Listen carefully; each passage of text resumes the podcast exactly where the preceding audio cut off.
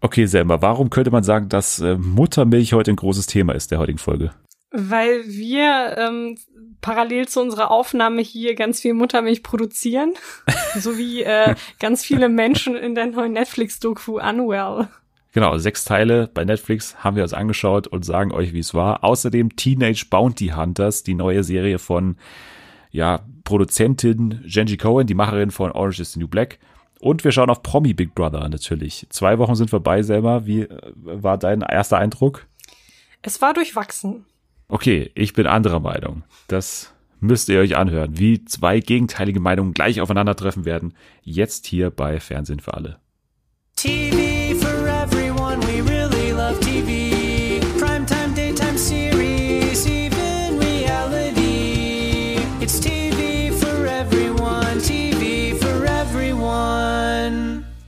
Willkommen zurück an diesem wunderschönen Freitag zu dieser neuen, auch ebenso wunderschönen Folge von Fernsehen für alle. Ich könnte diesen Podcast aber gar nicht machen, wenn Sie oder Leute wie Sie hier gar nicht zu Gast wären. Sie hat sich aus der Öffentlichkeit zurückgezogen. Sie hat ein Sabbatical eingelegt seit unserem großen Sommerfest. Sie hat eine Twitter-Pause hinter sich. Sie hat einen neuen Job. Sie ist von Apple Music zu Spotify gewechselt. Sie kommt mit, nicht schon lachen bei der Begrüßung. Sie kommt, sie kommt mit einem komplett neuen Image in diesen Podcast zurück. Ich bin sehr gespannt mit welchem. Sie ist mein Marlenchen zu meinem Jochen. Hier ist Selma. Hi, ich bin's. Hi, Jochen. ja, wir wollen heute so ein bisschen die Folge mit dieser Energy machen, die äh, Jochen und äh, Marlene auch immer an den Tag legen. Ja, also da bin ich auf jeden Fall dabei. Ja, ich bin auf jeden Fall genauso gut drauf und genauso hyped wie Jochen Schropp, wenn er die Spiele erklärt oder wenn er die Spiele, man kann gar nicht sagen moderiert, weil er ist ja mehr oder weniger so Motivator eigentlich, der immer. Er ist die, einfach Fangirl, ja, genau. Ich. Also Fangirling die ganze Zeit. Ja, wir haben ja auch äh, hochspannende Themen, denn wir wollen jetzt gleich über Promi Big Brother sprechen. Davor muss ich dich aber nochmal fragen, was du denn zuletzt geschaut hast, beziehungsweise ich weiß eigentlich, was du zuletzt geschaut hast. Du hast, glaube ich, die letzten Wochen sehr mit The Umbrella Academy verbracht, oder? Ja, also ich habe damit sehr viel Zeit verbracht. Ich glaube, seit ähm, die zweite Staffel veröffentlicht wurde am 31. Juli, habe ich das auf jeden Fall schon zweimal geguckt oder zweieinhalb Mal. ich war sehr begeistert. Hat mir viel besser gefallen als die erste Staffel.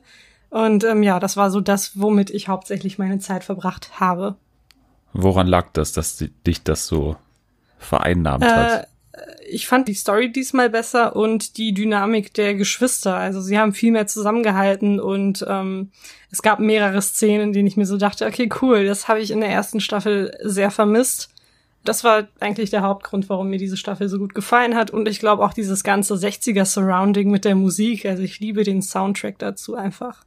Ich habe ja die Umbrella Academy nie geschaut und das hat auch schon zu einigem Ärger in meiner Twitter-Timeline geführt dass ich da permanent darauf hingewiesen werde, dass ich das jetzt schauen soll. Aber ich bin ja eigentlich gar kein Superhelden-Fan und so.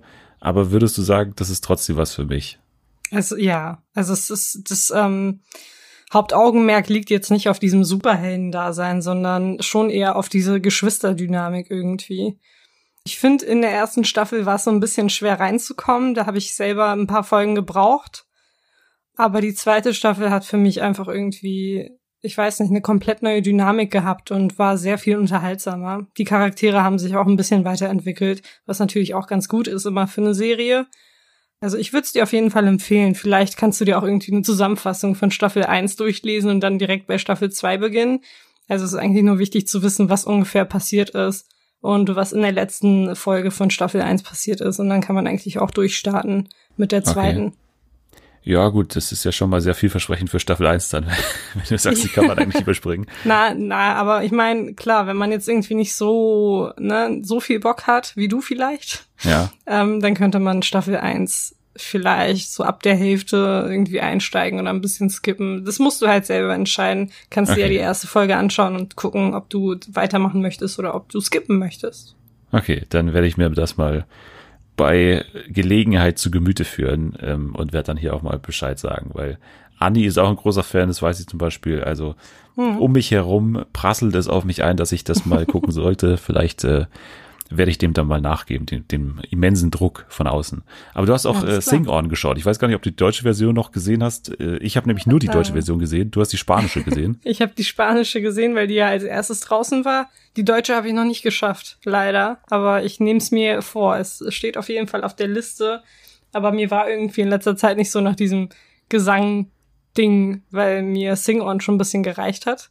Okay, aber das Konzept an sich mochtest du? Das dieses, Konzept also, finde ich super. Man kann dann nochmal ganz kurz wiederholen. Also es geht ja quasi um so eine Karaoke-Show, äh, wo ja Leute dann den richtigen Ton treffen müssen und dafür dann bares Geld bekommen. Also es sind, genau. glaube ich, fünf pro Folge oder so. Und dann läuft halt ein Song oder so, halt das Instrumental dazu und dann müssen sie ja quasi Karaoke singen. Und äh, je nachdem, wie gut sie singen, dann, das wird von einem Computer angeblich anscheinend berechnet und mhm. je nachdem, wie gut sie singen, dann bekommen sie dementsprechend viel Geld. Ich finde das Konzept echt, echt, echt gut gemacht. Also sehr erfrischend. Wobei ich in der spanischen Version so ein bisschen ein Problem mit dem Moderator hatte. Der war mir ein bisschen zu drüber. Und ich hätte am liebsten immer alles geskippt, wo der gesprochen hat. Aber irgendwann ging es dann so zum Ende hin, dachte ich mir, okay, vielleicht nervt der nicht so hart, aber in der ersten und zweiten Folge ist es irgendwie schon sehr viel. Ich bin wirklich gespannt, wie sich Palina da macht. Ja, Paulina war auch drüber, aber anscheinend der spanische Moderator dann so eine Art äh, Joachim Schropp dann. Oder? ja, sogar noch ein bisschen, noch ein bisschen übertriebener. Okay, das ja. werde ich dann wohl auch ausfallen lassen. Aber äh, bald kommt ja die US-Version und ich glaube, die wirst du dir anschauen, denn äh, moderieren wird das äh, Titus Burgess. Uh, ja, ja, auf jeden Fall. Genau, die kommt im September. Kannst du das schon mal hinter die Ohren schreiben? Ist notiert. Okay, sehr gut. Wir wollen aber loslegen mit äh, Promi Big Brother. Das wird uns ja noch bis in die nächste Woche begleiten. Wir sind aber jetzt schon über der Hälfte. Also wir haben schon die Hälfte hinter uns. Und jetzt würde ich dich nochmal hier bitten oder fragen, die Staffel so ein bisschen aus deiner Sicht nochmal zu beschreiben. Also wie hast du es erlebt? Jetzt gar nicht so speziell die letzte Woche nur, sondern von Anfang an. Wie bist du reingekommen? Wie ja, lässt sich für dich jetzt die Staffel in so Phasen einteilen und wo sind wir jetzt gerade für dich? Ich fange mal mit Phase 1 an und beschreibe die in einem Wort. Also Phase 1 langweilig, Phase 2 extrem schnarchig. Ich würde sagen, wir sind jetzt in Phase 3. Die ist auch ähm, extrem langweilig. Also ich finde diese Staffel, ich, ich weiß nicht, es wird irgendwie von Jahr zu Jahr immer langweiliger und man denkt so, okay, die letzte Staffel war schon extrem langweilig. Wie soll das noch getoppt werden? Und dann schafft Sat 1 es irgendwie äh, mit irgendwelchen komischen Regeländerungen und irgendwelchen bescheuerten Spielen, das noch schlimmer zu machen, als es schon war. Ich weiß nicht, ich habe irgendwie auch das Problem, dass sobald irgendeine Konfro entsteht, ich so viel Mitleid mit einzelnen Leuten entwickle, dass ich das überhaupt nicht mehr genießen kann. Also zum Beispiel, es gab ja diesen großen Konflikt ähm, zwischen äh, Katie Bam, Emmy und äh, wer war denn noch dabei? Simone Ballack. hat genau Simone Ballack war auf der anderen Seite ähm, und es hat sich so ein bisschen alles gegen sie verschworen wegen eines Missverständnisses, weil einige äh, im, im Waldbereich anscheinend etwas schwerhörig sind. Und äh, da ging irgendwie dieser Mob auf sie los und sie hat so geweint und ich dachte mir nur so, nein, Simone, nicht weinen, ich, nein, ich würde sie am liebsten in den Arm nehmen, weißt du? Und dann denke ich mir so, okay, das ist nicht mehr die Selma, die sie vor vier Jahren war, die sich dann noch kaputt gelacht hätte, wenn irgendjemand da fertig gemacht wird. Aber ich weiß nicht, also insgesamt sehr durchwachsen. Shenai, der so ein bisschen auch für diese Konfro gesorgt hat, ist ja relativ früh ausgestiegen dann. Ich meine, schon irgendwie gerechtfertigt und berechtigt. Ich hätte auch Angst gehabt anstelle der anderen äh, Teilnehmerinnen und Teilnehmer, weil der schon ein bisschen, also ich weiß nicht, drüber war. Aber nicht im guten Sinne, sondern eher im schlechten. Ich hätte echt Angst gehabt, dass der mich im Schlaf absticht oder so. War ja. auf jeden Fall ja eine ne gute Entscheidung für alle anderen, aber es ist, ich weiß nicht, insgesamt nicht nicht so das, was man sich vielleicht vorstellt für so eine Sendung. Na gut, ich widerspreche dir ja nur ungern, aber ich muss dir tatsächlich fast überall widersprechen. Okay. äh, nee, ich habe ja schon letzte Woche gesagt, dass ich es für die erste Woche schon mal ziemlich gut fand. Also ich finde, die Produktion hat massiv sich verbessert mit Ausnahme der Moderation jetzt mal, aber äh, ja, das Budget okay. ist besser. Ich finde das Thema gut, das Märchenthema wird durchgezogen und wird auch vor allem in den Spielen angewandt. Also das finde ich alles toll. Die Spiele sind wesentlich besser als in den letzten Jahren, finde ich. Und ich finde auch, dass der Cast einigermaßen funktioniert. Ich hatte ja letzte Woche Angst, nachdem Shenai dann ausgezogen ist, weil ich die erste Woche schon relativ vielversprechend fand mit ihm, habe mir aber nicht vorstellen können, wie jetzt irgendein Konflikt ohne ihn entstehen soll. Und eigentlich ist es passiert. Also man hat dann auch äh, natürlich eine weitere Bewohnerin drin gehabt, die das Ganze ein bisschen angeheizt hat. Also Alessia Herren ist eingezogen. Stimmt, letzten, die habe ich schon vergessen. Ja, letzten Freitag und ist dann auch wieder direkt ausgezogen am Montag, glaube ich. Hat aber in den wenigen Tagen, in denen sie da war, dann schon das gemacht, wozu sie dann wahrscheinlich auch eingezogen ist. Also so ein bisschen mit Emmy gab es ein bisschen Zwist und dann natürlich die große stille Postkonfro, kann man sie, glaube ich, nennen. Also es war ja eigentlich nichts passiert und äh, trotzdem ist es dann ja relativ losgegangen, weil Katie dann auch da eingeheizt hat und äh, ja, weiß ich nicht, die, die Stimmung einfach so massiv verschlechtert hat auf der einen Seite, einfach dadurch, dass sie ein paar Sachen gehört hat, aber dann auch nicht gehört hat, weil es war ja wirklich nichts, was da Simone Ballack in irgendeiner Form Verwerfliches gesagt hätte. Nee, aber im Grunde muss ich sagen, für mich weiterhin die beste Staffel der letzten Jahre riesiger Schritt nach vorne eigentlich, weil mir macht es schon Spaß, dass da so viele drin sind, dass es auch länger geht. Ich finde, das zahlt sich jetzt auch aus, dass es drei Wochen und nicht zwei Wochen sind, wenn man mal sieht, äh, ja, wie jetzt dann auch neue Konflikte entstanden sind, weil normalerweise hätte man das sagen können, nach der Chennai-Nummer, okay, das war jetzt die große Konfro der Staffel und damit ist es dann auch vorbei, weil halt dann danach die Leute wieder rausfliegen und dann ist es halt zu Ende. Aber jetzt hat man eigentlich zwei so Brandherde gehabt. Ich meine, Chennai, der wirkt jetzt schon wie vor einem Jahr oder so her, dass der da drin war, weil man hat das jetzt gar nicht mehr so präsent, weil halt schon viel passiert ist. Und man muss auch sagen, dass einige da drin mich wirklich sehr, sehr überraschen. Und ich glaube, da stimmst du mir auch zu, dass ja. so ein Werner Hansch oder ein Icke Hüftgold ja sich von einer Seite zeigen, die man es nicht unbedingt erwartet hätte, oder? Ja, absolut. Also äh, als Icke Hüftgold eingezogen ist mit seiner Perücke, dachte ich mir nur so, oh Gott, das kann ja was werden jetzt in den nächsten drei Wochen. Aber das ist echt ein, echt ein guter, finde ich. Und der hat so eine Vaterfigur einfach eingenommen da und ist so diese moralische Instanz, wenn irgendwie alle komplett am Rad drehen, ist Icke Hüftgold dann der äh, ja einzig Erwachsene da und und äh, sagt den anderen, okay, beruhigt euch jetzt mal. Und vor allem auch in dieser Kombination mit Werner Hansch ist es äh, unglaublich schön anzusehen. Vor allem äh, führen die auch so tiefgründige Gespräche, was man jetzt vielleicht von so einem Format nicht erwartet. Also ja, es ist auf jeden Fall eine positive Überraschung mit den beiden. Sind wir uns auch einig, dass die beiden den Sieg dann nächste Woche ausmachen werden unter sich? Auf jeden Fall, ja. Und wem von beiden drückst du die Daumen dann? Ich, ja, Werner. Also der hat's, glaube ich, etwas, äh, der, bra der braucht es etwas äh, mehr gerade. Und wer sind für dich jetzt andere Kandidaten fürs Finale dann? Also wer drängt sich da auf von den anderen oder ist es eigentlich egal? Ich würde sagen Simone. Also für mich ist Simone wirklich, ich finde sie super, super sympathisch und sie hat auch so ein bisschen die Rolle der Mutter übernommen da. Ich mag, auch wenn mich dafür wahrscheinlich einige auf Twitter jetzt steinigen werden, ich mag Adela sehr gerne. Sie ist äh, eigentlich ein netter Mensch. So am Anfang dachte ich, okay, wow, Botox, much. Äh, aber das ist halt, das ist super oberflächlich von mir. Aber ich finde, sie hat sich als Person irgendwie von einer ganz guten Seite gezeigt, auch in diesem ganzen Konflikt mit äh, Ella und Katie und so weiter. Also ich würde es ihr auch gönnen. Ähm, Kathy Kelly natürlich. also die Kellys, ich, egal wo die mitmachen, so, die haben mein Herz. Und sie ist halt eine ganz nette und ähm, räumt da irgendwie hinter jedem auf. Und das wird zum Teil nicht, nicht irgendwie genug wertgeschätzt und ja, ich würde sie auf jeden Fall auch gönnen. Also ich glaube, das sind so die vier Leute, ähm, Simone, Icke, Werner und Kathy, die ich vom Herzen gönnen würde zu gewinnen. Also ich weiß nicht, ob das realistisch ist halt mit, mit Kathy, weil ja, die kann, also hat er glaube ich noch keine Prüfung gemacht oder so oder hat ja. jetzt auch sonst nicht so viel Screentime jetzt gehabt, ich weiß nicht. Ja. Also ich würde sagen, realistisch ist Emmy auf jeden Fall im Finale und mhm. ich würde auch sagen, dass das unterhaltungstechnisch in Ordnung geht, dass die weit kommt, weil ich hatte ja große Stücke auf sie gehalten und würde auch sagen, mhm. dass sie es eigentlich größtenteils eingehalten hat. Okay, diese ganze Nummer mit dem Einkaufen und so, dass sie da jeden Tag reingewählt wird. Das ist so nervig. Finde ich auch schrecklich. Wo ist da denn das Unterhaltungspotenzial? Ja. Was soll das denn? Jeden Tag das Gleiche und dann so, oh, darf ich noch mal probieren, wie das geht? Ey, du gehst seit fünf Wochen gefühlt da rein. Du weißt, wie man scannt. Du weißt auch, wie man irgendwie das rückgängig macht. Also komm, ich bitte dich.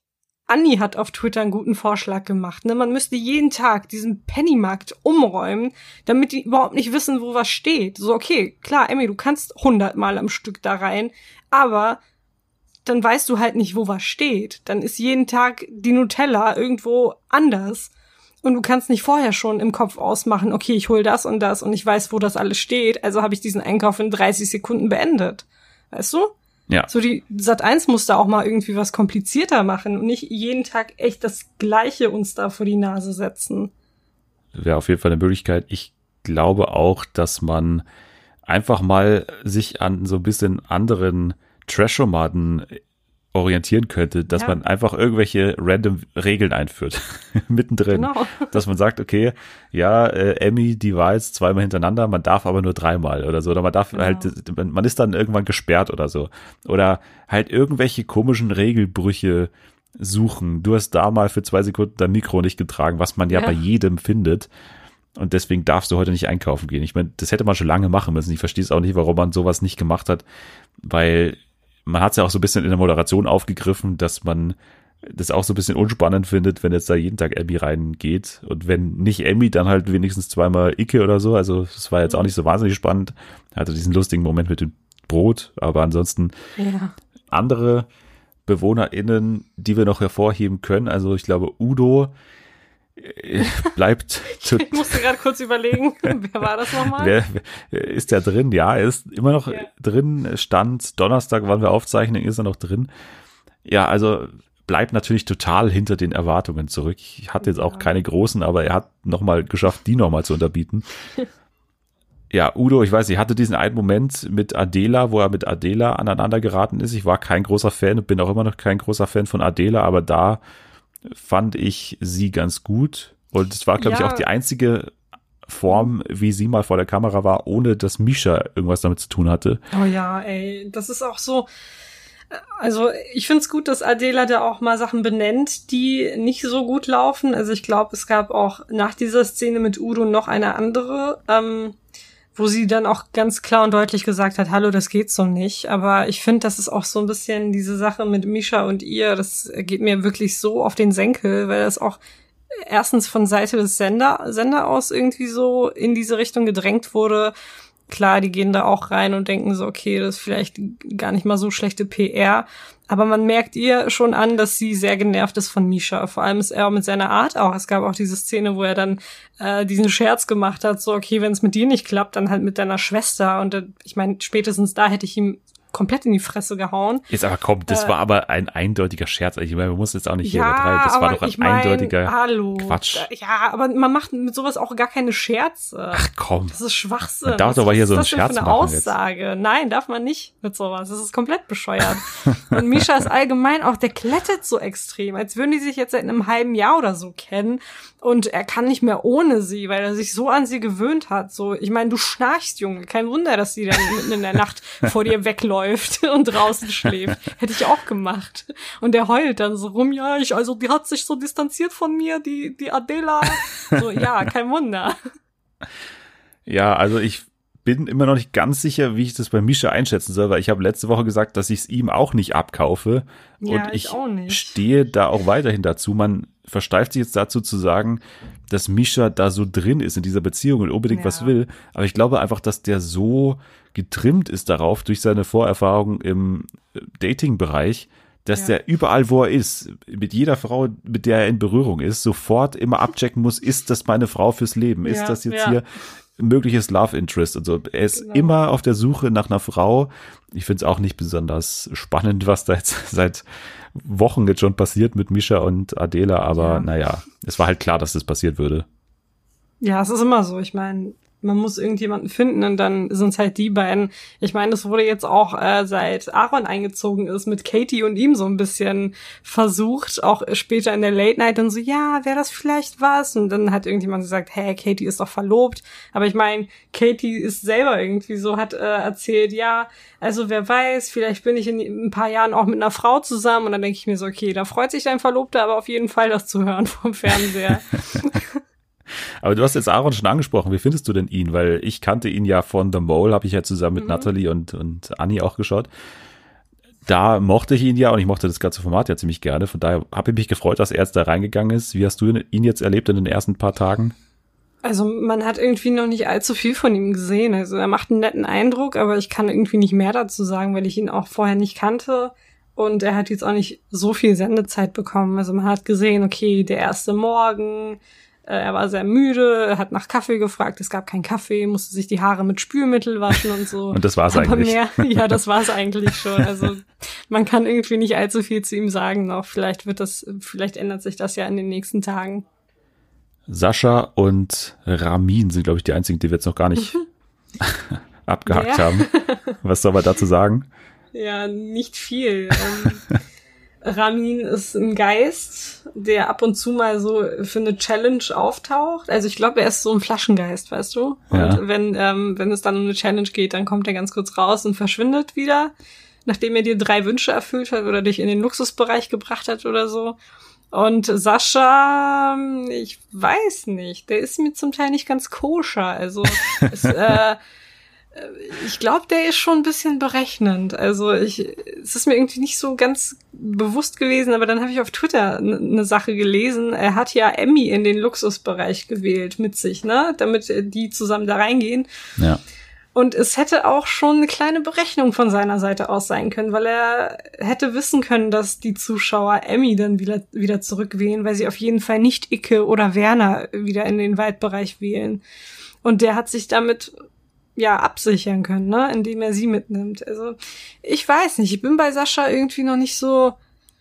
Ich, ich weiß nicht, ich glaube, ähm, der ist mir wie gesagt nicht ganz koscher ich fand es auch ein bisschen komisch, was er da mit Emmy gemacht hat, beziehungsweise dass er sie halt mit rübergenommen hat. Was ich aber noch mhm. komischer fand, obwohl man sagen muss, okay, das war eine Überraschung, dass es dann eine zweite Nominierungsstimme gab, dass er ja Werner nominiert hat in der ganz ersten Nominierung. Ja.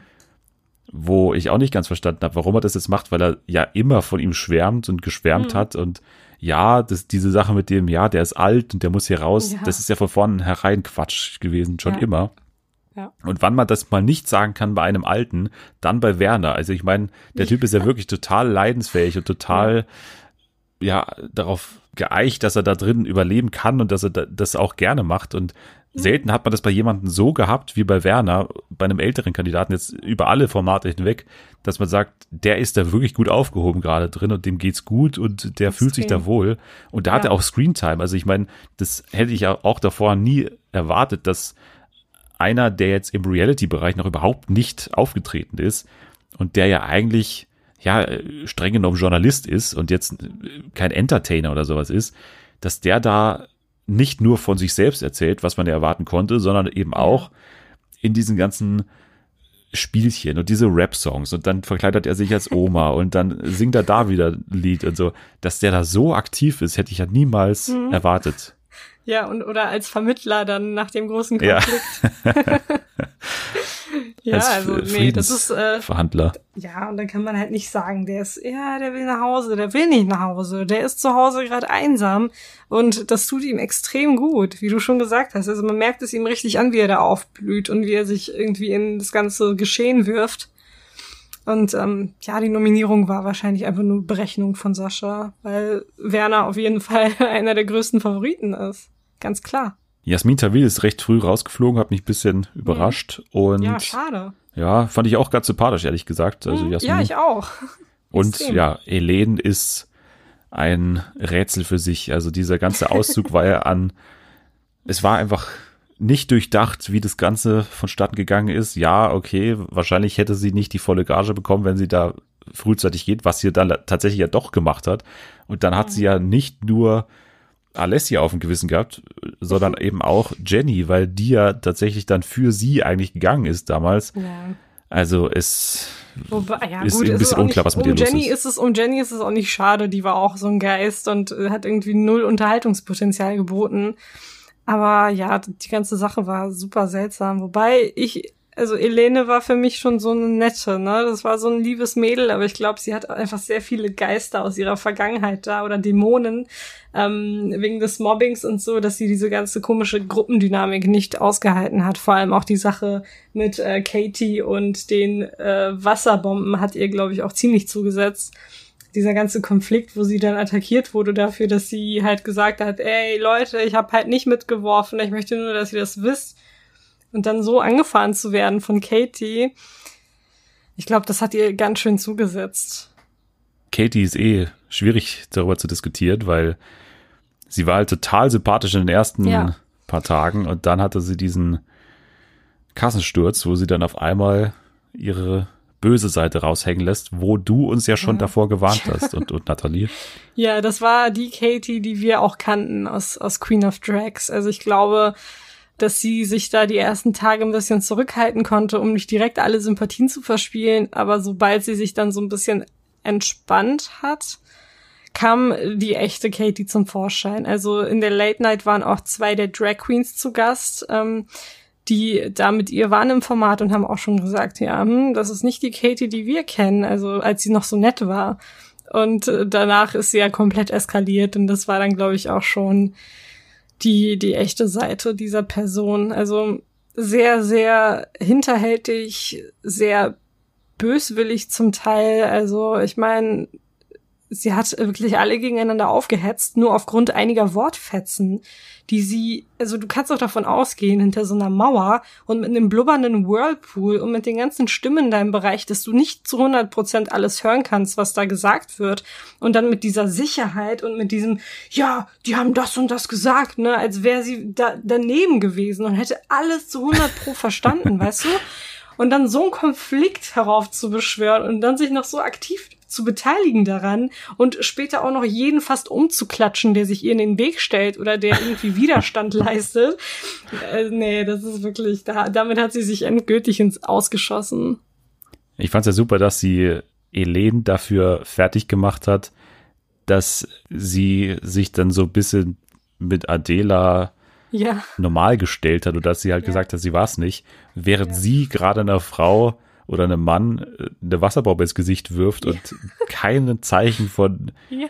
weiß ich nicht, Entschuldigung oder sowas ja. raushängen Oder lässt. auch die Szene am nächsten Tag, wo die dann alle an der Mauer standen mit Adela und Misha. Und dann wurde er von, oder sie von irgendwas gestochen. und den so, ja, das ist Karma. Und er so, nein, du bist eine Hexe, du hast das hier alles bestellt und so. Oh, so bescheuert. Ja, also ich kann jetzt noch nicht ganz verstehen, warum du die Staffel jetzt, auch wenn du es so beschreibst, so langweilig findest, weil so klingt es ehrlich gesagt gar nicht, wenn du das jetzt so beschreibst. Der Gesamteindruck, es sind klar, es sind diese paar Glanzmomente, aber so alles in allem finde ich es halt irgendwie, ich weiß nicht, ich bin sehr oft am Handy und gucke dann so, was auf Twitter los ist. Wenn mich, wenn mich eine Sendung naja. so fesselt, dann gucke ich halt wirklich wenig auf Twitter. Aber ich weiß, ich, ich finde, so, wenn man vielleicht das Moderator, also, ne, Jochen und Marlene, wenn man die irgendwie weniger zeigen würde, dann wäre es ganz gut. Dann wäre es vielleicht nicht so schnarchig. Aber die machen mit ihren paar Kommentaren alles kaputt und dann bekommen die es nicht mal hin, einen Satz fehlerfrei zu sprechen. Ich meine, die üben das alles noch vorher und schaffen es trotzdem nicht. Und dann so, ja, Marlenchen, das hast du wirklich super gemacht. Oh, danke, Jochen, wollen wir knutschen? So, es reicht.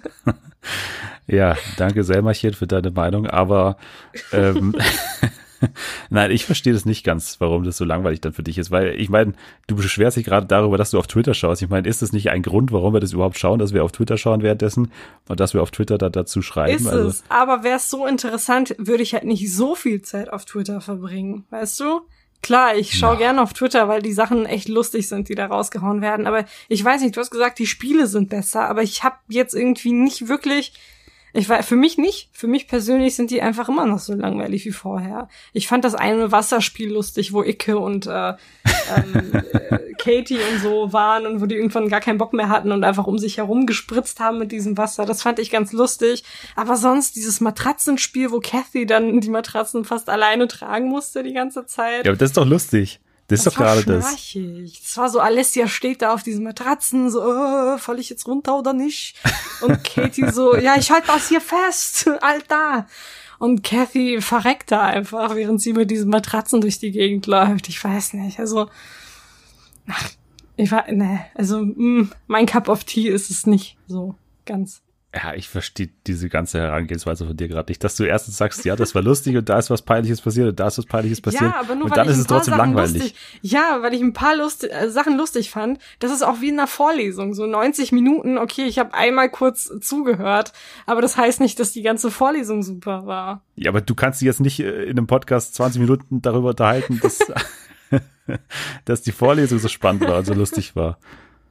Na gut, Dennis. Okay, vielleicht ist es nicht ganz so langweilig, aber wenn ich jetzt so, ach, wenn ich jetzt zurückdenke, denke ich mir so, ah, okay, es waren halt ein paar lustige Sachen dabei. Aber hey, vielleicht wird's ja jetzt noch beim Rest dieser Staffel was. So, je das weniger Leute da werden, je mehr Konkurrenzdenken da ist, wenn Katie drin bleibt und vielleicht auch mit Aaron noch, wenn der irgendwie mal ne, mehr Sendezeit oder so bekommt, kann's ja noch was werden. Und ich glaube, Emmy wird auch irgendwann die Ellbogen ausfahren die ist ja jetzt schon so, wenn irgendjemand anderes etwas erfolgreicher ist als sie oder im Mittelpunkt steht. Man merkt es ihr richtig an, wie sie innerlich kocht. Ihr Gesicht zeigt zwar so, ja, hm, ich freue mich für dich, aber man, man sieht ihr schon an, dass ihr das nicht ganz recht ist. Also, wie gesagt, vielleicht wird da ja noch ein bisschen Konflikt und Unterhaltungspotenzial hervorkommen.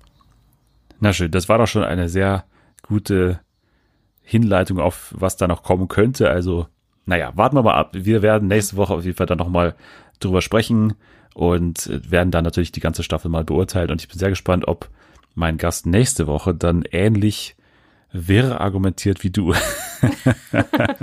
Nein, ich das mein, war, so ich, ich habe dich schon verstanden. Ich habe dich schon verstanden und äh, habe mir das alles aufgeschrieben und werde das jetzt gleich nochmal dann nach der Folge vertiefen und mir zu Gemüte mhm. führen, was du da genau gesagt hast. Okay. äh, ich wollte noch mal ganz kurz was zum Kampf der Reality Stars sagen, denn wir sagen ja immer, wenn wir ein Format jetzt schon intensiver mal besprochen haben, wie jetzt eben den Kampf der Reality Stars letzte Woche, dass wir, wenn was passiert, noch mal darauf zurückkommen. Und ich kann dir sagen, es ist was passiert. Äh, ich weiß nicht, hast du das Format überhaupt mal verfolgt oder hast du das eigentlich übersprungen? Ich habe eine Folge, ich habe eine Folge gesehen, letzte Woche, die Wiederholung. Ich okay. habe gesehen, dass Willi Herren dabei ist. Ich meine, wo ist der gerade? Ey, wirklich jedes Format, das ich mir kurz angucke, da taucht Willi Herren mindestens einmal auf. Und ähm, Georgina, und da hatte die diesen großen Konflikt mit irgendeinem Typen aus einer RTL 2 Nachmittagssendung oder Sandy so. Fäse. Genau, Sandy. Oh Gott, der ist dann auch geflogen zum Glück. Also ich habe echt nur eine halbe Stunde geguckt und der war mir direkt so unsympathisch, der Typ. Und dann ist auch diese ältere Frau rausgeflogen.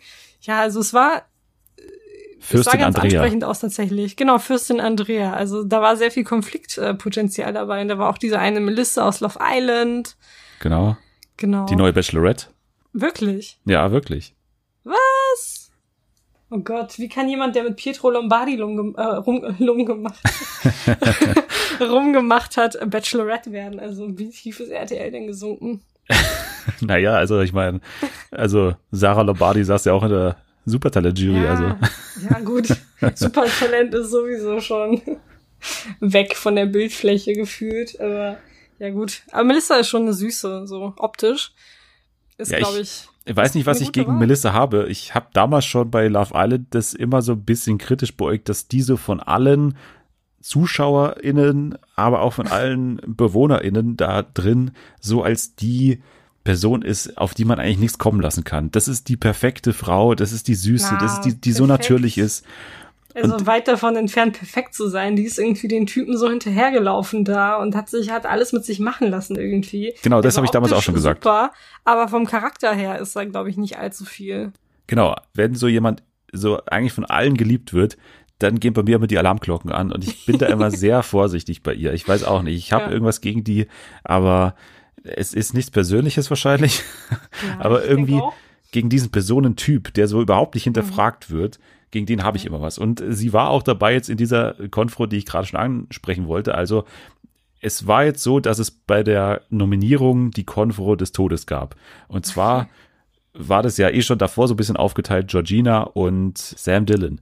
So, die gegen alle anderen eigentlich. Und die haben sich jetzt noch mehr verschworen da. Melissa, Diana, Marcellino, Johannes, Momo.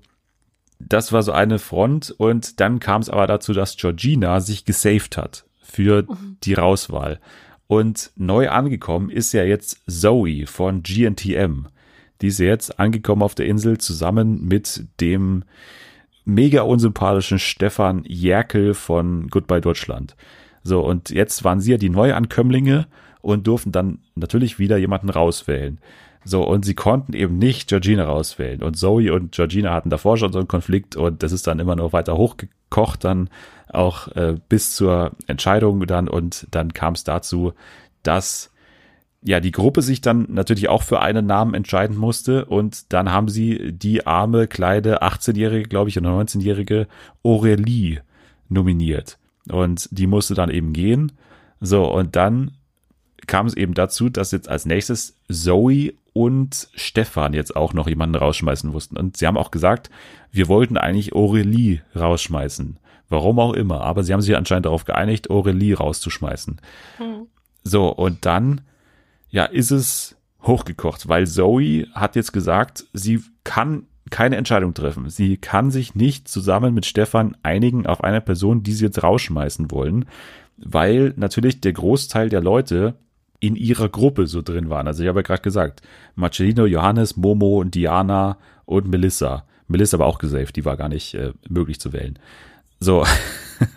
so, und jetzt hatte man die Situation, dass Zoe sich jetzt geweigert hat, irgendwas zu machen und dann musste eine Redakteurin einschreiten, musste da hingehen und musste jetzt mit Stefan und Zoe kurz hinter die Kamera gehen und man hat dann auch so ein paar Schnipsel gehört von dem Gespräch dann. Bin ich immer noch nicht bereit dazu, weil ich es nicht fair finde.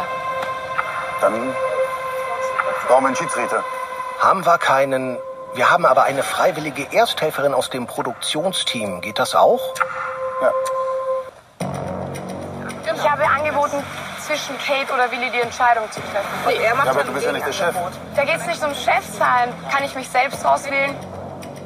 Ich habe keinen Bock, bei sowas dabei zu sein.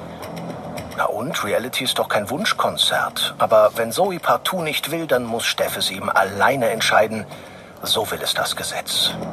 Und dann hat Stefan aber das Heft des Handels in die Hand genommen und hat dann Diana rausgeschmissen. Und Diana ist die ultimative Kontaktperson von, weil sie auch bei Love Island zusammen waren, von Melissa. Und Melissa hat davor gesagt, das ist die eine Person, die ich nicht verlieren will. Und dann ist es losgegangen, dass Melissa ausgerastet ist, hat geheult bis zum geht nicht mehr, dass Diana raus musste.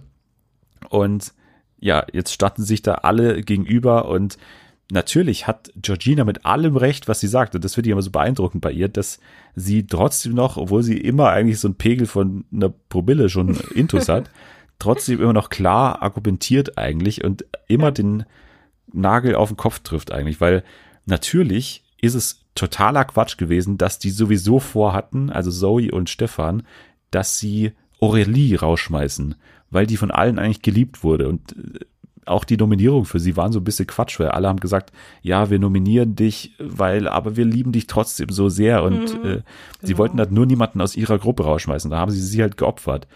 Und dann beschwert sie sich, dass Diana rausgefallen ist, also Zoe, obwohl sie das hätte verhindern können, indem sie sich einfach nicht hätte rausgehalten. Also sie hat sich, ja. sie hat ihre Stimme ja quasi weggeworfen und hat Stefan das alleine machen lassen. Du bist so taub, Alter. Du bist so dumm einfach. Boah, du widerst mich an, du Unmensch. Hä, du hast gerade Diana rausgewählt und ich bin ein Unmensch? Ich habe nicht gewählt, hör doch mal zu. Du hattest eine halbe Stimme und du hast Diana so, zur Hälfte gewählt. Leid, ich mach das nicht mehr mit. Gut, dann geh doch bitte. Sorry. Bitte geh. Da hinten ist die Tür. Tschüss.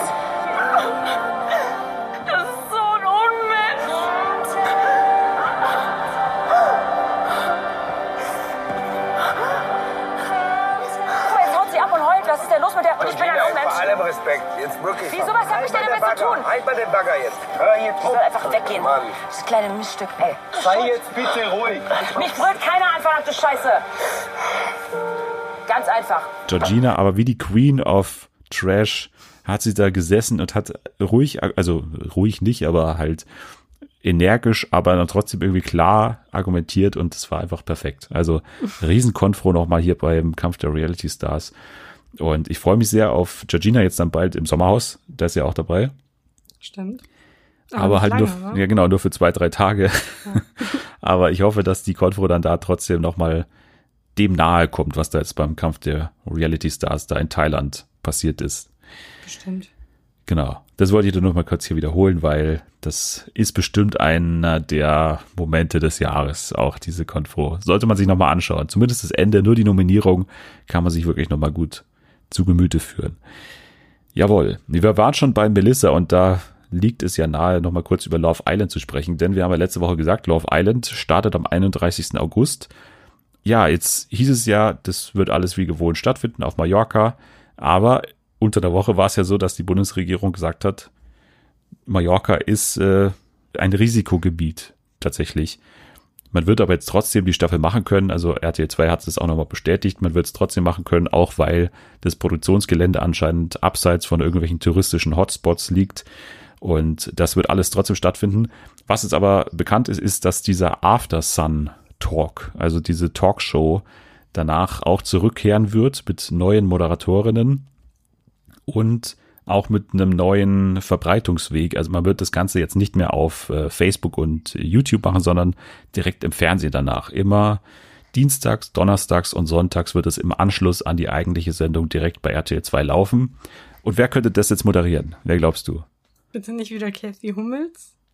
Richtig, sehr gut. Oh. wow. Wow. Ja, Kathi Hummels macht's und Warum? sie hat noch einen männlichen Kollegen und zwar Jimmy Blue Ochsenknecht.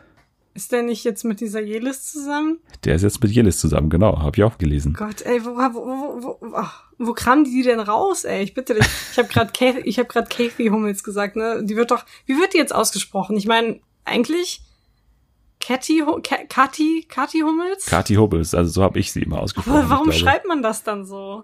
Ja, ich weiß auch nicht. Weiß auch Das nicht. ergibt, na gut, diese ganze Person ergibt irgendwie keinen Sinn, also es ist beim Namen nur logisch, dass es genauso ist.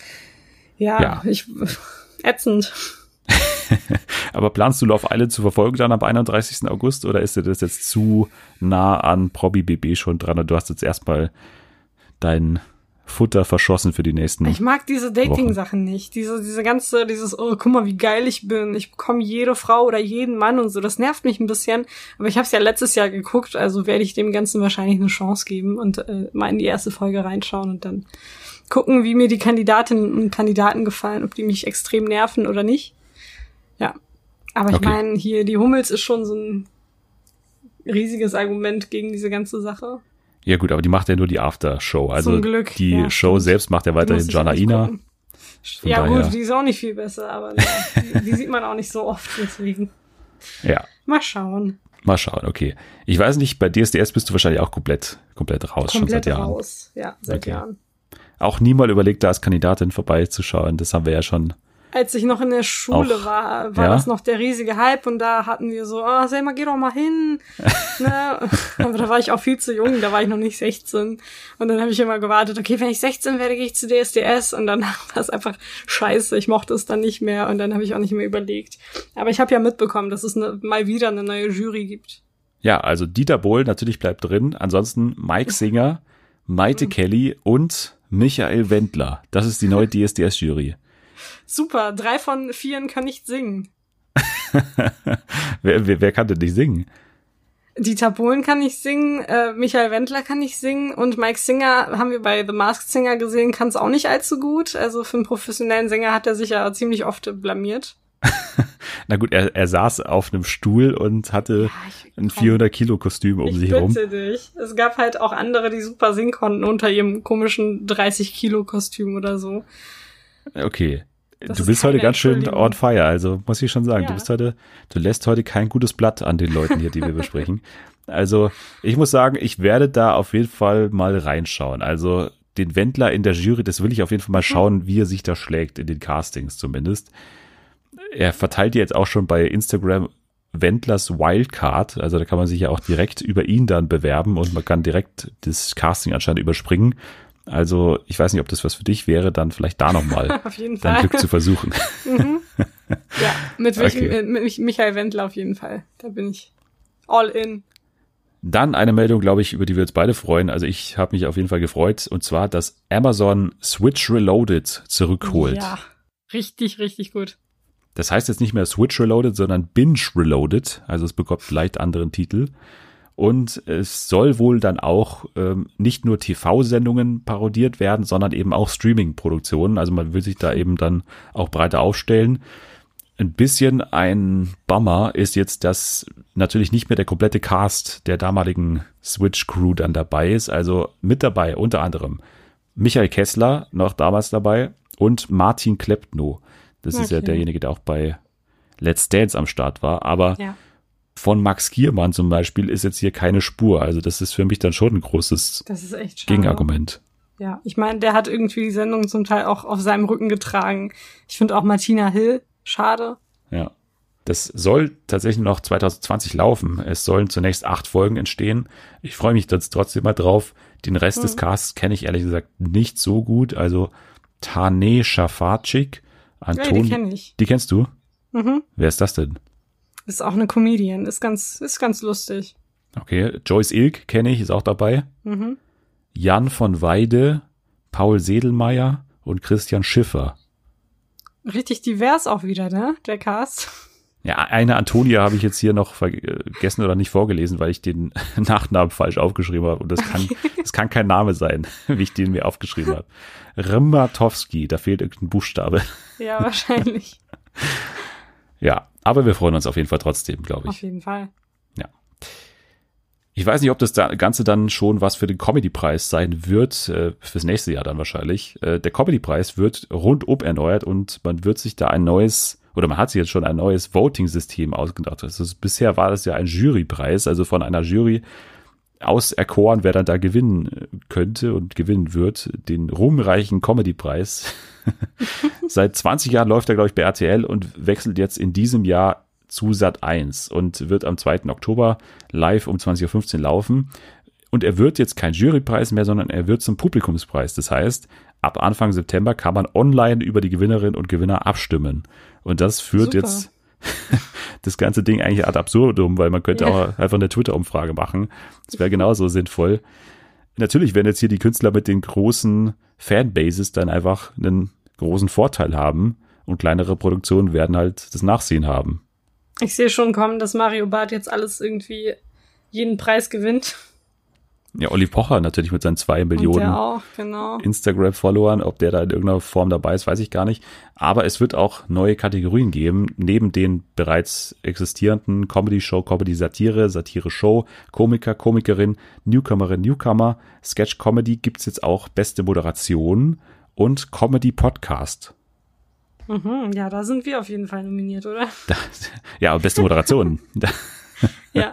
ja, da sind wir wahrscheinlich dabei. Comedy-Podcast eher weniger. Aber äh, ja, da werden dann wohl, ich tippe mal auf Amira Pocher und, und Olive Pocher hier. Oh. Würde ich jetzt mal drauf Ja. tippen. Aber naja, ich werde das, glaube ich, nicht gucken. Also Comedy-Preise waren mir schon immer ziemlich egal. Ja, mir auch. Ja. ZDF Neo macht Late Night und das war ja wahrscheinlich nötig, nachdem jetzt Jan Böhmermann ins äh, Hauptprogramm ja hauptberuflich wechselt. Sie machen eine Late Night mit Ariane Alter. Late Night Alter heißt das Ganze. Und das ist ja sinnvoll, weil es ja schon die gute Nacht Alter gab, jetzt bei Funk eine Zeit lang. Ich glaube auch nur für drei, vier, fünf Monate oder so. Und man hat jetzt eben gesehen, was ich ja immer fordere, dass man bei Funk die- Leute schon beobachtet und dann schaut, könnte die was sein fürs Fernsehen auch. Und ich meine, Ariane Alter finde ich eh super, ehrlich gesagt. Ich weiß nicht, wie du zu ihr stehst. Kanntest du die überhaupt? Super, ich finde sie, ja klar. Ja. Ich finde sie auch super. Ja, also ich habe ja auch mal die Ehre gehabt, mit ihr, also mit ihr zusammenzuarbeiten quasi. Mhm. Also ich war Hospitant unter ihr und äh, konnte sie da schon ein bisschen kennenlernen in einem Monat und da ist sie genauso toll wie auch sonst. Also ich muss sagen, bei Ari lasse ich keinen Stein drauf kommen. Die hat es absolut verdient und äh, die kann es auch sehr gut machen. Also Ariane Alter, Late Night passt, glaube ich, für mich zusammen und es soll eben um relevante Themen für 25 bis äh, 39-Jährige gehen, wie zum Beispiel Gender, Diversität, Pay Gap, Gentrifizierung, Klimawandel und so weiter. Wird auch Gäste geben. Und mit den Themen kennt sie sich ja bei der Puls-Reportage eh schon aus. Von daher Hm. glaube ich, dass es äh, ihr ziemlich gut passen wird, was sie da machen wird. Ja, jetzt haben wir noch Thomas Gottschalk hier, wo es die Überschrift gab, die ARD denkt darüber nach oder sie arbeitet angeblich schon an einer neuen Show mit Thomas Gottschalk. weil die Bild hat irgendwie berichtet, der SWR habe ihm eine Show angeboten fürs dritte Programm und er hat gesagt, fürs dritte mache ich es jetzt nicht mehr. Er hatte ja schon diese Büchershow im BR und er hat gesagt, nee, wenn, dann komme ich für das Hauptprogramm. Und da wird jetzt anscheinend darüber gerade diskutiert, wie die Show dann aussehen könnte, die man ihm da anscheinend geben wird. Ist es noch eine Meldung, die dich hinterm Ofen hervorholt? Thomas Gottschalk. Absolut ARD. nicht. Ich kann mit Thomas Gottschalk nichts anfangen. Außer er ist im GNT im Finale zu Gast. Genau. Gut, dann müssen wir es wohl dabei belassen, wenn du da keinen Bock drauf hast. Ich muss das auch erstmal abwarten. Also ich meine, er hatte ja schon diese ganzen 70er-Shows und 80er-Shows und das Wetten das Revival steht eh noch aus dann im nächsten Jahr. Also ich meine, der ist ja schon noch dann auch vor der Kamera und auch bei RTL natürlich immer noch davor. Also man sieht ihn ja sowieso. Es ist ja jetzt nicht so, dass es jetzt eine Art Comeback wäre oder sowas. Na gut. Wie kommen wir jetzt von Thomas Gottschalk zu Unwell, zu Gesundheit und also ihm geht's ja noch gut. Ihm geht's ja noch ja, gut. Ich habe ja auch sein Buch gelesen, Herbstbund, und da sagt er, dass er auch intermittierendes Fasten macht. Und Okay, das ist ja schon mal. Ja, sorry. und das ist eine Folge, wollte ich nur kurz sagen, eine Folge, die vierte, da geht's um das Fasten und äh, Okay. ob das jetzt so sinnvoll ist vielleicht. Aber äh, Unwell, was wolltest du gerade sagen noch? äh, ich wollte fragen, ob er da vielleicht auch beschrieben hat, ob er mal ätherische Öle versucht hat. Ja, oder ob er Muttermilch trinkt, ich weiß Genau. nicht. Äh, Tantra genau. will ich mir jetzt gar nicht vorstellen. Ich mir Aber auch nicht. Ja, wir haben jetzt schon natürlich gesagt, also es geht hier um verschiedene Gesundheitstrends, würde ich mal sagen. Es geht um Wellness als Milliardengeschäft, eine neue Netflix-Doku-Serie, sechs Folgen, A, so 50 Minuten, 55 Minuten oder sowas. Pseudowissenschaft, Pseudomedizin, das sind so Themen, die die hier abklappern. Und äh, in jeder Folge geht es eben um etwas anderes. Wie hat's dir gefallen? Du hast drei gesehen auch. Also ja, genau drei Folgen, die mich nachhaltig verstört haben. Also du hast mich ja schon vorgewarnt ähm, bezüglich Folge drei, in der es um Muttermilch geht und es ging aber eigentlich schon bei Folge eins los, wobei da hat sich noch einigermaßen in Grenzen gehalten, aber Folge zwei hat mir dann schon den Rest gegeben und Folge drei hat mich dann endgültig zerstört. Sehr lehrreich, aber zum Teil auch irgendwie sehr beängstigend, wenn man merkt, wie Leute an etwas glauben, was vielleicht auch nicht ganz so gut ist für sie. Vor allem Ja. bei diesen ganzen ätherischen Ölen. Also es ging darum, dass ähm, man so ein bisschen verschiedene Leute gezeigt hat, äh, Leute, die ätherische Öle als Medizin benutzen, äh, durch irgendwelche Lufterfrischer oder halt auch durch die Einnahme, durch die orale Einnahme. Und dann hat man auch Leute gezeigt, die damit extrem viel Geld verdienen. Und ähm, ich weiß nicht, dieser Dr. Erik äh, Zielinski, der war mir echt, also wie so ein Echsenmensch. Ne? Wenn es Echsenmenschen gäbe, dann wäre er auf jeden Fall einer davon. War der das vor den ätherischen Ölen oder was? Ja, genau. Das war der, der mit seiner Frau da vor der Kamera steht und die so, Ah, ja. ja. wir sind also voll real, wir sind echt, wir sind authentisch. Und dann geht die Kamera aus und die direkt so, mh, so richtig todernstes Gesicht gemacht. Man merkt auf jeden Fall ähm, diese Lebensfreude und diese Echtheit an bei den beiden. Ja, also ich find's ja spannend, dass du sagst, das ist beängstigend, weil eigentlich macht die Doku-Serie ja jetzt nicht Anstalten, dass sie groß wertend ist, oder? Also Ja, das sowieso nicht. Nee, aber ich meine die Leute. Es sind ja so ein paar Leute dabei. Es wird also wirklich von Netflix extrem gut gemacht, dass alle Seiten irgendwie beleuchtet werden und zu Wort äh, kommen. Aber man merkt dadurch halt auch, wie viele Menschen es gibt, die daran glauben oder die halt auch über Leichen gehen würden, um ein bisschen Geld zu verdienen. So die Leute, die sagen, hier kauft diese ätherischen Öle, die ich euch anbiete und trinkt sie. Und es gab ja auch diese eine Frau, die extrem krasse Nebenwirkungen davon hatte, diesen Hautausschlag und ihr ging es einfach nicht mehr gut. Und dann hat sie versucht, sich Hilfe zu holen. Und die Leute nur so, ja, trink noch mehr von diesem ätherischen Öl, das wird dann besser. Und dann hat sie das gemacht und es wurde halt immer schlechter und schlechter. Also das meinte ich. Das ist so dieser dieser Aspekt, der mich da so ein bisschen, ähm, der mir so ein bisschen Angst macht, wenn man sieht, okay, Leute würden echt über Leichen gehen, um dieses Geld zu verdienen.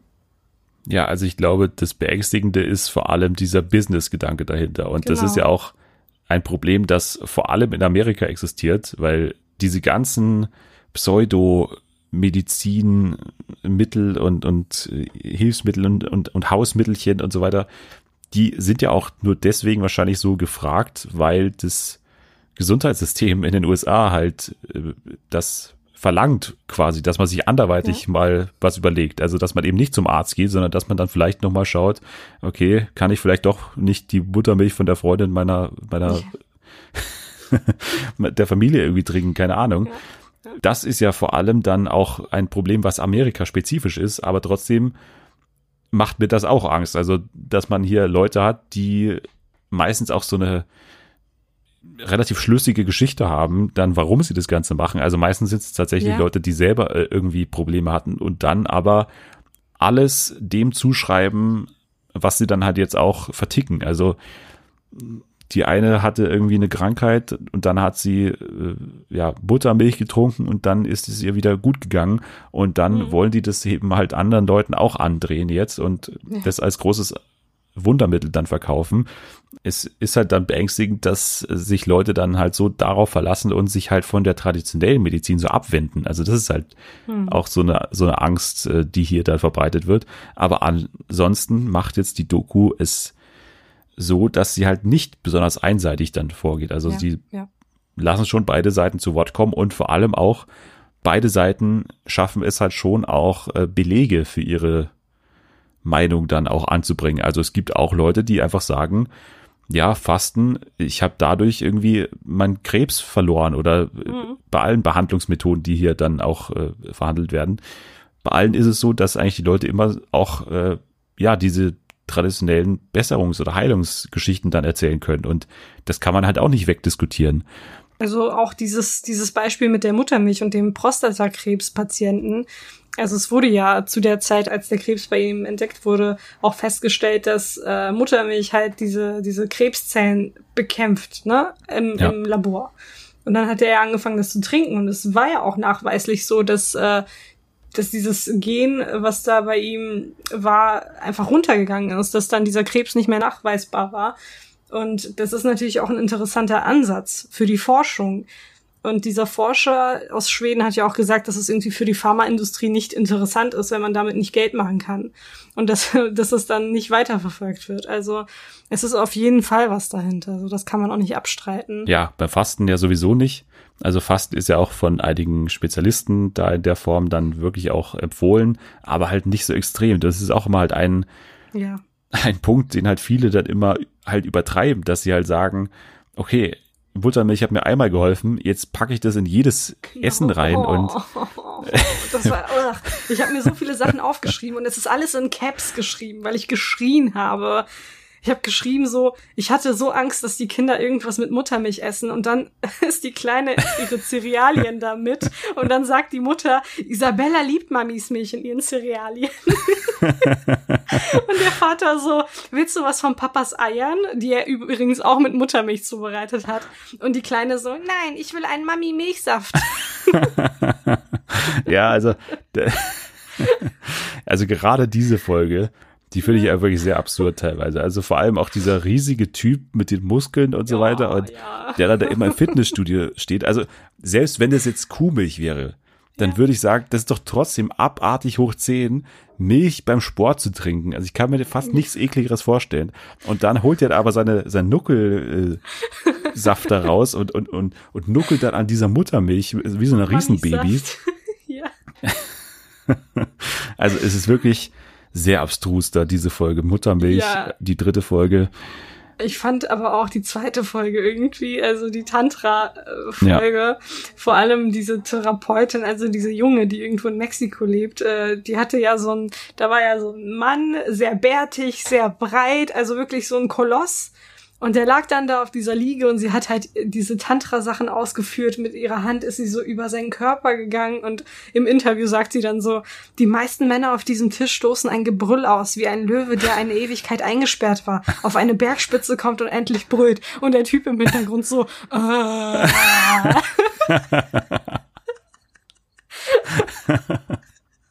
Ja, also da gibt's auch Szenen dann, wie dann so, so lauter so 40-jährige Mütter in diese also in so einem Yoga-Studio dann ja. drin stehen und dann halt, weiß ich nicht, eine halbe Stunde lang stöhnen einfach nur. Ja. Und das ist dann befreiend. Also ich meine, man kann auch einfach sich mal alle- schlafen legen ja, oder sowas. Ja, oder diese Zoom-Session, ne? Alle heulen oder lachen und dann so, oh, danke, ich liebe dich, ich liebe dich. Alles klar. Ja, also ich finde Tantra finde ich auch schwierig, das innerhalb von 50 Minuten dann zu erklären. Also das ist Ja, so eine. Folge, wo ich sage, da braucht man wahrscheinlich auch ein gewisses Grundwissen in Sachen Hinduismus oder so. Oder Hm. also das kam mir ein bisschen kurz vor und äh, vor allem auch verlässt es sich halt sehr auf Einzelfälle. Also da geht's ja vor allem dann darum, dass äh, diese Macht, die diese äh, Tantra-Meister dann anscheinend haben, dass die halt auch oft Ja. missbraucht wird. Also dass dann halt auch Frauen missbraucht wurden, weil sie irgendwie ihre äh, was ihre Blüte öffnen müssen und das ist halt oh so, Gott, eine, so ein Codewort für was Das anderes. war echt so dieser Typ, also äh, ich habe den Namen jetzt nicht aufgeschrieben, aber ich meine, ich habe direkt gemerkt, dass bei dem was faul ist. Der ist Rumäne und gibt sich als Inder aus und benutzt dann auch so einen Guru-Namen und erzählt dann so, Joni heißt das, ne? Joni wird das Ja. genannt, unten bei der Frau und ich weiß nicht, wie das bei den Männern, ich habe es vergessen. Und hat er gesagt, so, ja, ich weiß, wie ich deiner Joni helfen kann. Ich glaube, ich muss sie mit meinem massieren. Junge, ich schwör's dir, das ist so, uah. Und wie selbstgefällig der da so ist, so, ja, ich bin hier der Retter und der Erlöser und die Frauen kommen alle zu mir und ich mache die so glücklich mit meinem Penis und was auch immer. Dabei vergewaltigt er die einfach und, Ja. und ne, tut dann so ähm, in diesen Pressemitteilungen oder in diesen, in diesen äh, Dokumenten, die da ausgegeben werden, von wegen so, nein, das auf keinen Fall, der würde sowas nie machen. Mhm, natürlich nicht. Ja, also man, man sieht, dass es halt ein, eine riesige Industrie ist und dass diese ganzen Firmen, und das sind ja wirklich auch Firmen jetzt mittlerweile, also diese Muttermilchfirma, das ist ja wirklich ein Netzwerk mittlerweile, was da existiert, wo man sich Muttermilch quer durch die USA dann schicken kann und das eben nicht mehr nur noch so bei Facebook so versteckt äh, dann da vertrieben wird, sondern halt auch Ja. halt großindustriell dann gemacht wird. Und die haben halt auch mittlerweile PR-Firmen und die können sich auch wehren und so. Und man kann die jetzt, glaube ich, auch nicht mehr so gut ja, zügeln. Das ist halt einfach eine Industrie. Halt, man hört ja dann auch im Intro a, a Trillion oder Trillions of Do Dollars. Also das ist ja wirklich Ja. Ein, eine Riesenindustrie und wahrscheinlich auch verständlich, weil halt verzweifelte Menschen immer noch gute Kundinnen sind Natürlich. die halt auch so einen Quatsch dann auch kaufen. Ja, also Unwell, glaube ich, können wir empfehlen. Einige Folgen sind besser als die anderen, aber ein paar sind wirklich absurd und, und äh, kann man mal anschauen. Gerade wenn man so auch so, ja, Verschwörungs-QAnon-Tanten in der, in der Bekanntschaft Ja. hat und irgendwelche Anti-Vaxxer, dann könnte man da vielleicht auch nochmal denen das vielleicht ans Herz legen, obwohl das dann wahrscheinlich eher den gegenteiligen Effekt hätte bei vielen wahrscheinlich. Ja. Na gut. Wir bleiben aber bei Netflix und kommen zu Mhm. einer Serie, die, glaube ich, für uns vor allem interessant war, weil Genji Cohen daran beteiligt war, zwar Genau. nur als Produzentin, also das ist ja die Macherin von Orange is the New Black und auch bei Glow beteiligt. Ja, Teenage Bounty Hunters und ich glaube, der Titel ist schon relativ gut gewählt, also das trifft schon ziemlich den Nagel auf den Kopf. Worum geht's denn? Es geht um die Zu äh, Zwillinge, wollte ich gerade sagen. Zwillinge Sterling und Blair, ähm, die nach einem ja, Autounfall durch Zufall zu Kopfgeldjägerinnen werden und äh, die jetzt versuchen müssen, dieses Doppelleben irgendwie zu führen, ohne dabei aufzufliegen, was sich äh, zum Teil sehr lustig gestaltet. Und wie hat's dir gefallen? Zehn Folgen sind's, ah, so 50 Minuten schon relativ lange, hat mich ein bisschen Mhm. Ja. überrascht. Mich auch. Ich brauchte etwas, um reinzukommen. Aber ich finde, ähm, es wurde dann so um die vierte, fünfte Folge herum echt gut und man hat auch so Einflüsse von Genji Cohen sehen können, weil zum Beispiel Folge 4 von Lauren Morelli, ähm, ja, da wurde von ihr Regie geführt oder bei Folge 10 von Nick Sando, der ja Joe Caputo gespielt hat bei Orange is the New Black und Lauren Oh. Morelli war ja eine der Drehbuchautorinnen. Ähm, und äh, da hat ja auch noch der eine Wärter mitgespielt. Luschek. Äh, den, gen, äh, Luschek, genau. Und noch einer, der, der Freund Stimmt. von Pensataki. Stimmt, ja, Genau, der also Freund, man in Anführungsstrichen. Auch, ja, genau. Genau. Man hat auf jeden Fall so ein paar Einflüsse sehen können. Ja, wie gesagt, also es hat mir dann zum Ende hin sehr gut gefallen. Am Anfang, wie gesagt, diese ganze, ich glaube, ich bin, also diese Teenager-Sachen, es wird extrem viel davon gemacht auf Netflix und ich glaube, wenn man irgendwie nicht mehr Teenager ist, ist es manchmal schwer, da reinzukommen. Ich glaube, wenn man so ein bisschen die Richtung vorgehen muss, dann könnte man sagen, wem Sex Education gefallen hat, wem auch so ein bisschen, was wir auch besprochen haben, Never Have I Ever gefallen hat, The End of the Fucking World. Das sind so alles Sachen, die da so, so drin sind. Und man hat auch das Gefühl, dass es eine Serie ist, die so ein bisschen aus dem Algorithmus entspringt. Also, dass man da schon so ein paar Versatzstücke aus vielen Sachen Ja. da drin hat. Finde ich aber gar nicht schlimm hier bei der Serie, weil ich finde, sie machen auch eine Sache sehr gut. Und zwar, dass sie dem ganzen Coming-of-Age-Kram eigentlich eine Heimat geben und, und also eine Location geben, die man jetzt nicht so oft sieht. Also man ist hier tatsächlich in den Südstaaten, also in Georgia ist man hier, glaube ich, in Atlanta. Und man befindet sich vor allem in einer strengen christlichen Gemeinschaft. Also die beiden Zwillinge gehen an eine christliche Privatschule und dementsprechend satirisch wird halt auch die Serie dann halt auch erzählt. Also da gibt's dann verschiedene ja, Versatzstücke oder verschiedene Szenen, wo halt so gewisse Vorurteile oder äh, Klischees dann halt auch hier verarbeitet werden. Also vor allem Waffen ist zum Beispiel eine Sache, die, die beiden zücken ganz schnell ihre Waffen zum Beispiel, wenn sie dann eben dann als Bounty Hunters arbeiten. Aber halt auch andere Sachen. Äh, Es gibt in der Schule zum Beispiel die Straight Straight Alliance. Oder es, es werden dann auch so verschiedene Trump-Sprüche aufgegriffen, wie zum Beispiel Locker Room Talk oder Failing New York Times. Solche Sachen kommen auch vor. Es gibt die Young Republicans, die natürlich einen ganz großen Einfluss haben an der Schule. Also diese ganze Sache oder diese ganze Location hat mir schon relativ gut gefallen und es war cool, da mal was zu sehen in dieser Umgebung, finde ich. Genau. Es ist sehr, sehr gut, sehr, sehr klug geschrieben. Das ist eine wirklich lustige Serie und das hat man jetzt bei vielen nicht mehr so. Man hat ja oftmals dann dieses Dramedy-Ding, okay, es ist jetzt nicht so wirklich laugh out loud funny, sagt man ja. Hier hat man schon das Gefühl, weil halt vor allem auch die beiden Hauptdarstellerinnen, glaube ich, absolut toll sind, finde ich. Maddie Phillips und Angelica Betty Fellini. Willst du dir mal so ein bisschen noch charakterisieren? Also du hast ja schon gesagt, es sind Zwillinge, aber Genau. wie unterscheiden die sich? Blair ist so ein bisschen die rebellischere und Sterling ist so die Musterschülerin, die sich auch sehr viel engagiert in der Schule. Sterling hat auch direkt zu Anfang einen Freund, mit dem sie auch länger zusammen ist und äh, da geht's halt auch so ein bisschen um diese Sache mit Sex und so weiter, wie das ist, weil ähm, die Gemeinde da nicht so offen ist, was Unverheiratete betrifft. Und Blair würde auch gerne, aber sie hat irgendwie noch keine richtigen Gefühle für ihren Freund oder für den Typen, den sie datet. Und das wird dann auch so ein bisschen verfolgt. Also es ist dieses, dieses ganze Teenager-Ding, was dann aber auch sich damit paart, dass die beiden halt Kopfgeldjägerinnen sind. Und da ist auch immer so ein kleiner Widerspruch weil sie auf der einen Seite dieses Teenagerleben leben und dann auf der anderen Seite dieses extrem gefährliche, in dem sie irgendwelche Kriminellen für Geld jagen und dann mit ihren Waffen rumhantieren. Also ich finde den Kontrast immer ganz lustig. Es gibt auch ein Mystery-Element in der Serie, was am Ende der ersten Folge gleich aufgebracht wird.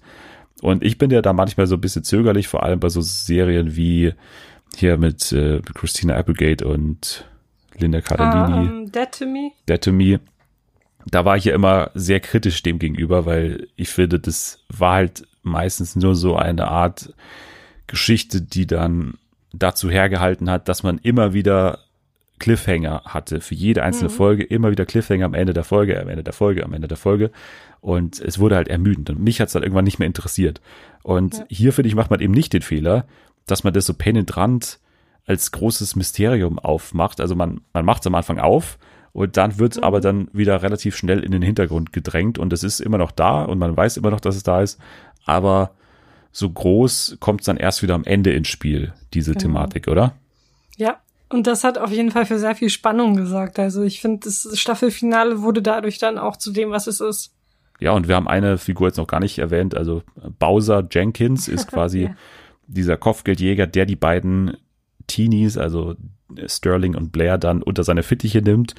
Das ist der, mit dem sie dann äh, aufeinandertreffen, der sie dann in dieses ganze Geschäft mit reinnimmt, die dann auch bei ihm im, ich glaube, Frozen Joghurt äh, Genau. Laden dann arbeiten. Die haben auch eine gute Chemie und Ja, da gab es dann auch so eine kleine Hintergrundgeschichte zu ihm und zu seinem Privatleben so. Hat mich jetzt nicht so ganz ja. interessiert Musste oder so hätte nicht sein müssen. Also ist irgendwie nicht so relevant. Ja. Aber für die Queers an dieser Stelle, die zuhören, es gibt auch eine kleine queere Storyline in dieser Serie, die mich irgendwie aus heiterem Himmel getroffen hat. Ja. Also ich habe es null kommen sehen. Ich auch nicht, tatsächlich. Also mich hat auch wirklich überrascht und auch hier richtig clever geschrieben und Ja. überhaupt die Charaktere, wie die Macherinnen hier alle Charaktere eigentlich charakterisieren, ist richtig gut. Also man hat selbst bei kleinen Charakteren und, und Charakteren, die nicht so viel Screentime haben, immer das Gefühl, die sind wirklich flashed out. Also die sind wirklich, ähm, ja, ha haben halt Fleisch hinter sich und die haben immer sowas Eigenes an sich. Und so ist es auch bei April. Also das ist eben diese Feindin dann von Sterling, wird so aufgebaut und das entwickelt sich dann eben auch anders, als man denkt. Und Genau. so Themen wie White Privilege zum Beispiel wird auch verhandelt. Also bei Miles zum Beispiel, das ist dann derjenige, mit dem Blair so ein bisschen anbandelt und ja, also rundum eigentlich eine gelungene Serie und von daher war ich sehr positiv überrascht von Teenage Bounty Hunters. Ich auch. Also würden wir eine klare Empfehlung geben, oder? Ja, ich würde auch sagen, also wie gesagt, wem diese ganzen Serien gefallen, wer so ein bisschen Lust hat auf was, was Leichtes jetzt für nebenbei, also das klingt jetzt alles vielleicht ein bisschen härter, als es dann tatsächlich ist. Also es ist immer noch eine Teenie-Serie für trotzdem ein, ein Publikum, das sich so ein bisschen im aktuellen Weltgeschehen auskennt. Dann äh, sollte man da mal reinschauen. Also es macht für mich Spaß. Auf jeden Fall. Sehr gut. Jetzt geht's auch darum, dass du noch ein bisschen Spaß hast. Und zwar bei einem Spiel. Bei einem Spiel äh, und bei einem Spieleklassiker, würde ich sagen. Bei What's Wrong. Die Regeln sind, glaube ich, klar. Du musst entscheiden, welches der drei Formate habe ich mir ausgedacht. Und in letzter Zeit war ich nicht mehr ganz so erfolgreich. Ich hoffe, dass ich dich heute wieder an der Nase herumführen kann. Die erste Showidee heißt Die Lieferung und wird eventuell produziert von ZDF Neo. Vom Sperrmüll zum nagelneuen DIY-Gegenstand. In der neuen kreativen Heimwerker-Show Die Lieferung wird Altes zu Neuem. YouTuber und Künstler Finn Kliman und die fünf weiteren jungen, sportlichen und kreativen DIY-Expertinnen und Experten Brian Jakubowski, Silke Solfrank, Silvia Mittermüller, Felix Gerwink und Oliver Baum verbringen fünf Tage in einem alten Gutshof in Uhlstedt-Kirchhasel, Thüringen. Jeden Morgen überrascht sie dort die Lieferung, ein LKW mit Bauteilen, Motoren und allerlei anderen Absurditäten. Acht Stunden hat die Gruppe Zeit, daraus etwas zu bauen. Und wer Finn Kliman kennt, weiß, dass er am liebsten hoch hinaus will. Ob die Gruppe um Finn dabei höchsten Ansprüchen gerecht wird, checkt die Physikerin, Forscherin und Wissenschaftserklärerin Dr. Kerstin Göpfrich. Okay. Ja, Ja. Begeisterungen sehen anders aus, aber Finn Kliman ist natürlich ein Begriff, aber die anderen DIY-Typen, kennst du die? Nee. Aber ich könnte mir schon vorstellen, dass das ZDF sowas produziert.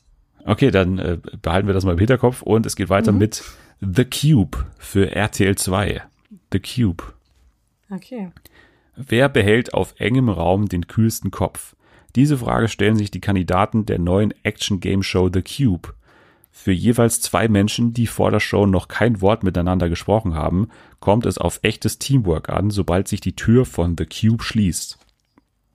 Innerhalb der beiden 2 mal 2 mal 2 Meter großen Quader hören die Kandidatinnen nichts als die Stimme ihres Teampartners. Gemeinsam gilt es nun, Challenges zu meistern und Punkte zu sammeln, die sich später in bares Geld umwandeln lassen. Doch Vorsicht, begehen die Spieler einen Fehler, wird der Raum innerhalb von The Cube immer enger und die Panik größer. Neben Normalos wagen auch Promis wie Moderatorin Jana Inazarella, Ex-Bachelor Daniel Völz, Comedian Özcan Kosar und Schauspielerin Larissa Barold den Schritt in The Cube. Wer beschreit sich am schnellsten und schnappt sich das Preisgeld von bis zu 20.000 Euro? Okay. Ja, Ja. Du, du, du wartest mal ab, was das dritte Konzept genau, ist. höre ich warte daraus. immer ab. Ich warte immer ab. Genau, man soll nicht zu voreilig sein. Richtig. Es geht weiter mit Die Katzenkita für Vox. Okay. Hereinspaziert in Deutschlands erster Kindertagesstätte für Katzen. Die neue Tierdoku Die Katzenkita lässt verschiedenste Großstadtkätzchen über einen Zeitraum von mehreren Monaten einmal pro Woche in einem speziell dafür präparierten Haus aufeinandertreffen. Birger Dexel begleitet als Katzenexperte das muntere Treiben der kleinen Fellknäule. Dabei nimmt sie die Katzenjungen an der Pfote, bereitet sie auf das Leben vor und trainiert ihnen häufig auftretende Verhaltensauffälligkeiten direkt zu Beginn ab. Wie versteht ein Katzenkind zum Beispiel, wann bei Beißspielen und Raufereien aus Spaß ernst wird? Und wie lernen die haarigen Vierbeiner, an welchen Orten in der Wohnung das Krallen ausgefahren werden dürfen und wo Kratzen tabu ist? In die Katzenkita beantwortet Birger Dexel diese und weitere spannende Fragen rund um die Katzenerziehung und bereitet die kleinen Racker auf ein harmonisches Leben mit ihren Besitzern vor. Interessant. Ich würde keines der drei Konzepte mir anschauen, aber Warum das denn nicht? weiß ich nicht, spricht mich nicht an. Ähm, Kein Phil Kliman-Fan, kein Katzenfan und also kein nee, Fan der ist irgendwie komplett an mir vorbeigegangen und ich mag es halt auch nicht, wenn der Hype um jemanden zu groß ist und ich sehe halt diesen Hype um ihn und denke mir so, okay, nein, das brauche ich nicht. Äh, ich bin wie du. Wenn jemand zu sehr gemocht wird, dann hinterfrage ich das, okay? Okay, also für dich ist äh, Finn Kliman die Maris, Die Melissa. Melissa, die Melissa, von, genau. Von nicht Trash TV, genau. okay. Ähm, gut, ich höre schon eine Katze im Hintergrund. also Ja. fange Ich ich bin- einfach mal von, befinde mich hier in der Katzenkita. genau. Ich fange jetzt einfach mal von hinten an, also mit der Katzenkita. Ich denke, dass ähm, das durchaus ein Konzept ist, was angesehen wird von vielen. Es gibt ja jetzt bei Sat1 auch diese neue Abnehmshow für Hunde und ihre Besitzer und ich glaube, dass das alles ganz gut zieht. Also würde ich jetzt spontan mal sagen, dass dieses äh, Format existiert oder existieren wird. Mm, Okay. The Cube, RTL 2 war das, ne? Ja. Ich weiß nicht, ist RTL 2 so ein Sendungs, also so ein Spielsendungstyp? Ich glaube irgendwie nicht. Ähm, Nicht mehr zumindest, ja. Das nicht stimmt. mehr. Bei äh, Sendung 1 waren auch sehr viele Details, sehr viele Namen, ein Ortname in, in Thüringen. Und Finn- Kirchhasel. Genau, genau. Finn Kliman, ich glaube schon, dass er sich dafür hergeben würde. Also würde ich jetzt meinem Bauchgefühl vertrauen und sagen, dass The Cube äh, die Sendung ist, die du dir ausgedacht hast. Okay, also du glaubst nicht, dass ich äh, Google Maps bedienen kann quasi. Genau. Okay. und die, die ganzen Namen kommt ja auch nicht Spanisch vor, da diese ganzen DIY-Expertinnen und Experten. Nö. Anscheinend sind die nicht von mir erdacht, deiner Meinung nach. Ja, genau. Okay. Und du traust mir also quasi zu, dass ich dann vier Promis mir raussuche, die da Natürlich. in The Cube eingesperrt werden. Klar. Okay. Und du willst nicht nochmal über die Katzenkita nachdenken. Nein. Okay, The Cube loggst du ein und The Cube ist natürlich wrong. Das stimmt. Du hattest recht. Yay. Was ist denn mit, mit mir los? Ich kann jetzt überhaupt nicht mehr gewinnen hier in der in dem Format hier. Ich Was weiß ist da es los? nicht, Dennis. Du hast dir echt Mühe gegeben, aber ich glaube, die richtigen Sendungskonzepte sind halt noch ein bisschen verrückter als das, was du dir ausgedacht hast. Na gut, aber ich finde, die Promis ergeben für mich Sinn und also ich finde das Konzept weiterhin gut. The Cube würde ich produzieren lassen, wenn ich RTL 2 wäre. Vielleicht ähm, hört RTL 2 ja auf dich und äh, produziert das irgendwann. Könnte sein. Du hattest recht, hast gewonnen und der ganze Ruhm ist äh, an der Stelle dein. Du Woo. hast den offiziellen What's Wrong Wanderpokal. Jetzt bis zum nächsten Mal bei dir auf jeden Fall. Alles klar. Sehr gut. Mit der Trophäe bist du auf jeden Fall zufrieden. Warst du denn auch mit der heutigen Folge zufrieden? Die kann man Ich ja war- bewerten. Ja, hm, stimmt. Ich würde die auf jeden Fall mit fünf Sternen bewerten. Okay, das sollten sich einige zum Vorbild nehmen. Wenn euch die Diskussion über Promi BB gefallen hat, wenn euch die ganzen anderen Sachen gefallen haben, dann lasst doch fünf Sterne da. Man kann aber auch dir vor allem folgen. Das ist vor allem jetzt natürlich relevant für die letzte Woche Promi BB. Da kann man dich Ja. natürlich auch äh, twittern sehen und dir auch gerne mal ein paar Likes dalassen. Wo kann Genau. man dich denn da finden? Mich findet man unter @selmuggel, also S E L M U G G L E. Das bin ich auf Twitter. Spitzenname auf jeden Fall. Und du Mhm. hast dein Twitter-Konzept jetzt auch wieder geändert. Das heißt, du Genau. twitterst jetzt auch wieder unter deinem Hauptprofil. Ich habe alles Trash. umgeworfen nach meiner Twitter-Pause und mir gedacht, ganz ehrlich, man lebt nur einmal, da sollte man auch auf seinem Hauptprofil zu Trash TV twittern dürfen. Das sage ich dir ja schon seit Jahren, aber du hörst nicht auf Ich mich. weiß. So. Ich weiß.